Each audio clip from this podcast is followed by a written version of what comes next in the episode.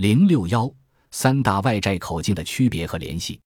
对我国企业外债的分析主要基于三大数据源：一是国家外汇管理局 （SAFE） 按照 IMF 数据公布特殊标准 （SDDS） 发布的官方外债数据；二是国际清算银行 （BASE） 发布的国际银行体系信贷及国际债券余额；三是彭博 （Bloomberg） 系统的海外交易数据库。三大数据库的编制原则和统计对象都有不同。统计对象上，Safe 和 Bloomberg 是从债务人 （debtor） 的角度出发，而 Base 国际银行体系信贷则是按债权人 （creditor） 为国际银行体系归口统计。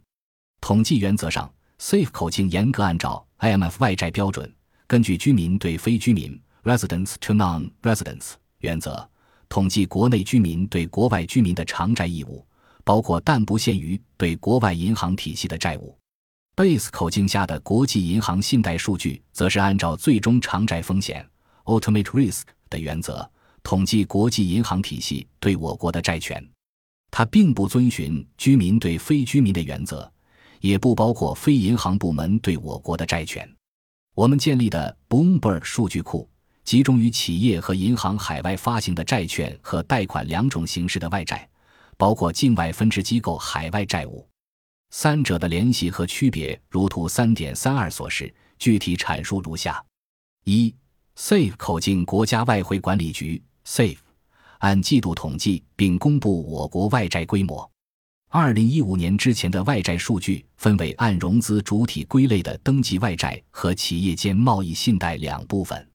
自二零一五年起，Safe 按照 IMF 数据公布特殊标准，调整了外债统计口径，将人民币外债也纳入统计，称为全口径外债。调整后的 Safe 口径严格遵循 IMF 国内居民对非居民的原则，因而不包括我国企业海外分支机构的借债。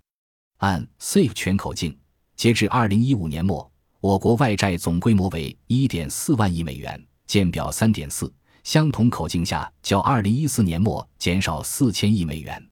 Safe 并不单独列出企业外债规模，但可以通过分项加总得出。Safe 的外债统计分成五个部门，除广义政府和中央银行外，和企业相关的有三个部门，其他接受存款公司、银行、其他部门、企业和公司间贷款。后三者私人部门的外债加总约一点二万亿美元。剔除其中的贸易信贷和银行存款，二零一五年末，我国企业海外发债和借款外债为六千七百一十三亿美元，较二零一四年末减少一千二百五十七亿美元，主要为银行体系短期债务下降。二，Base 口径国际清算银行 Base 按季度公布国际银行体系的合并海外信贷数据。Consolidated foreign claims and other exposures of reporting banks 和国际债券发行数据，其中通过加总二十五个经济体相关上报银行对于我国的信贷规模，包括贷款、存款及债券等的统计，base 计算出国际银行体系对我国含公共部门的信贷规模。顾名思义，base 国际银行信贷数据没有纳人对非银行部门的外债。这是 Base 外债覆盖的不足之处，它也有覆盖过度的地方。与标准外债口径下的居民对非居民原则不同，它按照最终偿债风险 （ultimate risk） 口径统计，境外分支机构由母公司提供担保的债务被纳入。见图三点三二。因此，Base 国际银行信贷既包括国内企业境外分支机构对国际银行的债务，非居民对非居民。也包括外资金融机构在我国境内对国内企业的信贷，居民对居民。截至二零一五年末，我国的国际银行信贷总规模为六千九百四十二亿美元，比二零一四年末减少一千零九十亿美元。在海外发行债券数据方面